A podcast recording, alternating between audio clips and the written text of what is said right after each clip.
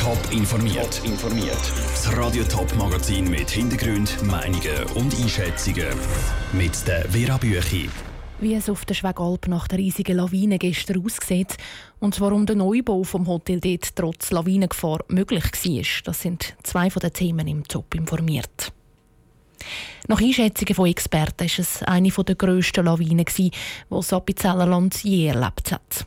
Auf der Schwegalp beim Sentis ist gestern am späten Nachmittag eine Lawine herabgekommen und hat das Restaurant vom Hotel Sentis und ein paar Autos komplett eingeschüttet.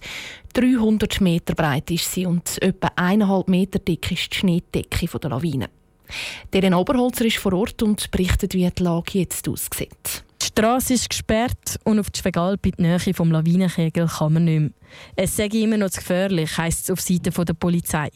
Die letzten 30 Hotelgäste, die noch über Nacht dort waren, haben jetzt mit dem Postauto abgebracht werden Und die Suche nach möglichen Verletzten, wie zum Beispiel Wanderer oder Leute, die allenfalls Skitouren gemacht haben, wird wieder aufgenommen, sagt der Hampbischof von Lawinenrettung.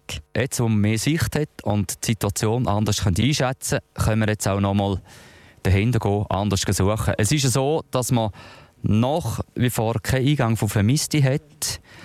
Von dem her hat man auch die Suche ein bisschen runterfahren das heisst, die Rettungskräfte machen alles, gehen aber nicht davon aus, dass jemand in der Lawine verschüttet ist. Heute Morgen hat der Helikopter seine Runde gedreht und hat die Lage zu dem Mann noch einschätzen Die Rettungskräfte gehen dann bei der Suche mit dem Ski durch den eineinhalb Meter hohen Schnee mit den Lawinenhunden.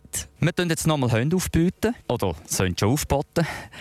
Die äh, suchen nochmal und wir haben natürlich dann auch von der Alpinen Rettung Leute, die mit äh, Sondierstangen dahinter gehen und bei Hundeanzeigen gehen suchen und schaufeln. Wie lange das die Suche dauert, ist unklar. Der Hampischob geht davon aus, dass bis am Sonntag ganz sicher fertig sind. Am Wochenende sollte es nämlich wieder bis zu einem Meter Neuschnee geben. Der Oberholzer direkt aus Appenzellerland. Die Lawine gestern ist ja mit in den Speissaal vom Hotelrestaurant gedonnert. Aber wie kann es eigentlich sein, dass ein Hotel an einem Ort steht, wo so eine Lawine herabgehen kann? Der Patrick Walter hat es bei Experten angefragt. Gebäude wie ein Hotel, das auf der Schwegalp von einer Lawine getroffen worden ist, dürfen in der Schweiz nicht einfach irgendwo angestellt werden. Die Raumplanung der Gemeinden und der Kantone sagen klar, wo das man bauen und wo nicht. Auf Naturgefahren wie Lawinen wird dort geschaut. Es gibt eine Einteilung in drei Zonen: Rot, Blau und Gelb, erklärt Hubert Meusburger, der beim Kanton St. Gallen für Naturgefahren zuständig ist.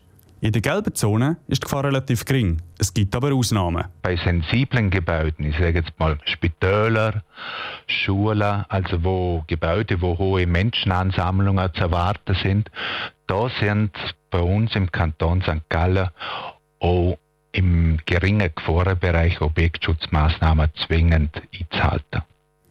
In der blauen Zone ist die Gefahr schon grösser und es gibt entsprechende Auflagen, sagt Hubert Meusburger. Also im blauen Gefahrenbereich, das ist der mittlere Gefahrenbereich, da sind bei uns im Kanton St. Gallen, wenn man da bauen will, sind zwingend Objektschutzmaßnahmen erforderlich. Also zum Beispiel bei Lawinen muss Gebäude vielleicht so situiert werden, dass auf der Seite für der Lawine da keine Fenster sind und die Wände entsprechend stabil. In der roten Zone ist die Gefahr von einer Lawine am grössten. Darum ist es dort auch verboten, neue Häuser zu bauen, sagt Lukas Stoffel vom SRF. Ein älteres Gebäude kann durchaus sich in roter Zone befinden. Dort ist eine Nachrüstung, also mit baulichen Maßnahmen, dass man das noch besser schützt, in vielen Fällen unverhältnismäßig. Das heißt, in einer heiklen Lawinensituation werden dort äh, beispielsweise auch Personen evakuiert aus der roten Zone. Das Hotel auf der Schwegalp, wo gestern von einer Lawine getroffen wurde, ist, ist auf jeden Fall nicht in der roten Zone drin gewesen, sagt Lukas Stoffel weiter. Sonst hat man das Hotel vor ein paar Jahren gar nicht so dort bauen Und die Experten sind sich einig, Gefahrenkarte kann natürlich nie hundertprozentige Sicherheit bieten. Der Beitrag von Patrick Walter.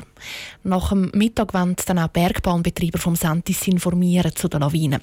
Radio Top ist vor Ort und berichtet dann laufend. Eigentlich sind sie verschiedene Parteien.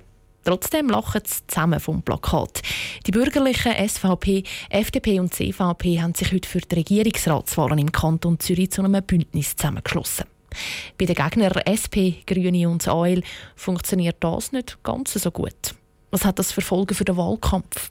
Sandro Peter. Fünf Bürgerliche sind im Zürcher Regierungsrat und wollen das auch bleiben. Obwohl die bürgerlichen Kandidaten nicht überall die gleiche Meinung haben, arbeiten sie zusammen. Nathalie Rickli, die für die SVP in den Regierungsrat will, politisiert ganz anders als die anderen bürgerlichen Parteien, zum Beispiel mit ihrem Ja für die No-Bilag-Initiativen oder Durchsetzungsinitiativen. Trotzdem haben sich die Parteien zusammenraufen Und das ist wichtig für den Wahlkampf, erklärt der Politologe Lukas Golder.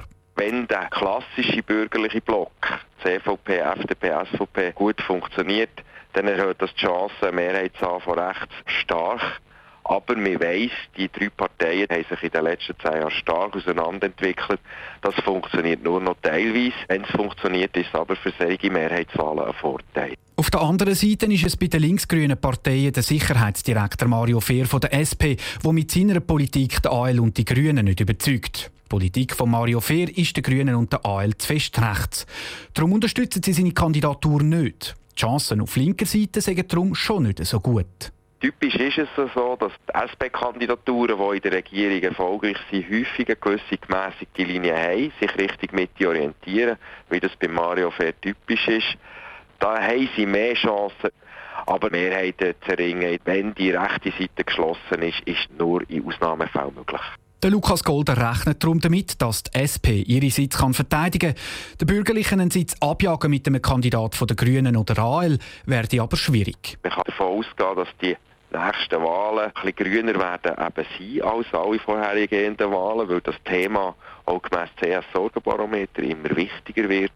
Nichtsdestotrotz ist es so, dass es eben, wenn man nicht geschlossen ist und wenn man nicht auch stark in Richtung Mitte kann strahlen kann, ist es schwierig. Besonders dann, wenn auf der bürgerlichen Seite ein funktionierendes Bündnis steht.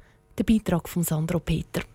Viel der grösser Vorteil als ein funktionierendes Bündnis unter den Parteien ist für die Kandidaten übrigens der bisherige Bonus. Der Politologe rechnet damit, dass alle bisherigen Zürcher Regierungsräte am 24. März nochmal gewählt werden.